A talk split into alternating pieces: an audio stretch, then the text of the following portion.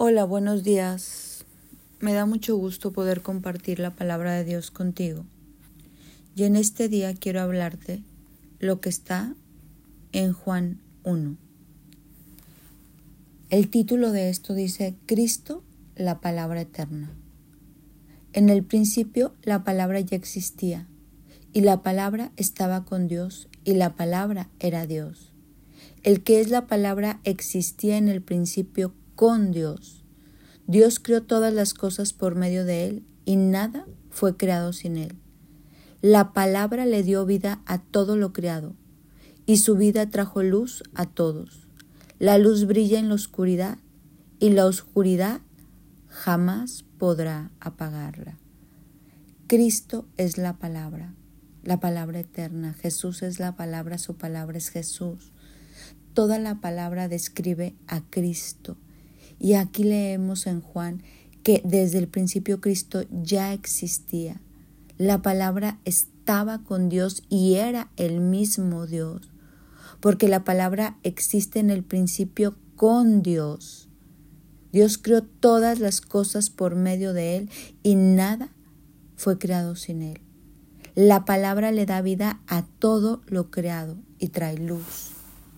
La palabra le da vida a todo lo creado.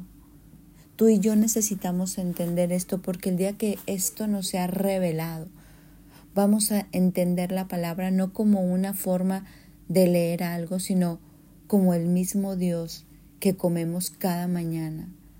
Es el pan de vida. La palabra es lo que nos acerca al corazón de Jesús, lo que nos hace uno con Él, porque Él es la palabra. Pero tú y yo necesitamos anhelar desde lo profundo de nuestro ser que la palabra sea revelada, que nosotros podamos tener el entendimiento de la palabra, porque muchas personas leen la palabra pero no la entienden, no se digiere, no se revela, o a veces solo somos oidores pero no hacedores. Entonces es lo mismo que no leerla, porque tú y yo si solo leemos palabra pero no la aplicamos, es como si no la leyéramos.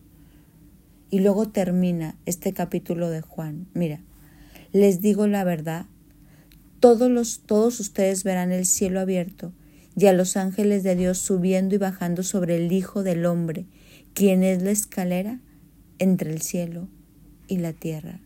Jesús es el camino, Jesús es la palabra, Jesús es la verdad y la vida, Jesús es la escalera para subir y bajar al cielo, para que los cielos se abran. Jesús es el que nos da autoridad, el que nos da revelación. Nosotros tenemos que captar esto en lo profundo de nuestro ser y buscar conocer a Jesús, conocer y obedecer lo que Él está hablando, conocer su palabra. Es de suma importancia que tú y yo anhelemos que esta luz de Cristo ilumine nuestra vida, porque dice en este capítulo de Juan que la luz, las tinieblas no prevalecerán, sino que la luz de Jesús brillará en la oscuridad y la oscuridad jamás podrá apagarla. Lo más importante de este mundo para ti, para mí, para todo ser humano que cree en Cristo es que esto no se ha revelado. Jesús es la palabra, la palabra es Jesús y Él es el que nos abre el cielo. Él es la escalera que nos deja subir y bajar para entender todo lo que el Padre tiene para nosotros aquí en esta tierra con miras a lo eterno, porque el reino de los cielos está entre nosotros. En este día quiero invitarte a que tú te determines a comer palabra. Mira, entre más la comes, entre más la lees, entre más la lees de una forma como profunda, como si te la estuvieras comiendo, masticando, escudriñando, más te va a dar. La palabra es lo que le da sentido a toda nuestra vida, porque Jesús es la palabra y la palabra es Jesús. Y gracias a Dios, en México vivimos en un país que tenemos libertad para leer la palabra. En otros países les es prohibido, porque saben el enemigo, lo que hace la palabra en la vida de un ser humano. Hoy te invito a que tú atesores esto, que le estudies, le escudriñes, que pidas ayuda, que pidas revelación, que busques personas que te puedan ayudar a crecer en este conocimiento de la palabra, no conocimiento de tener una tradición, sino conocimiento para tener una relación profunda con Jesús y su palabra.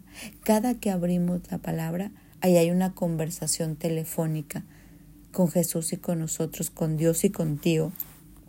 Y nosotros nos tenemos que volver oidores y hacedores porque Dios nos deja el claro ejemplo en la Biblia de gente que sabía mucha palabra, pero que jamás la actuaba, que no tomaba acción, se quedó en oidor y no en hacedor. Nosotros tenemos que ser oidores y hacedores. Leo, obedezco.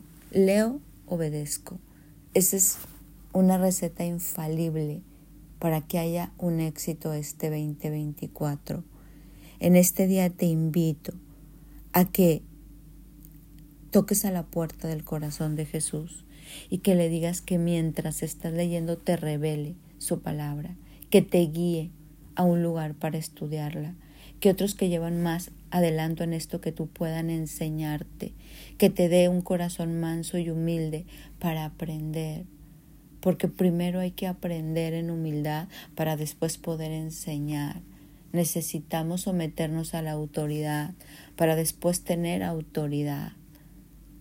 En este día te invito a hacer de esto tu tesoro. Estamos en enero, estamos empezando.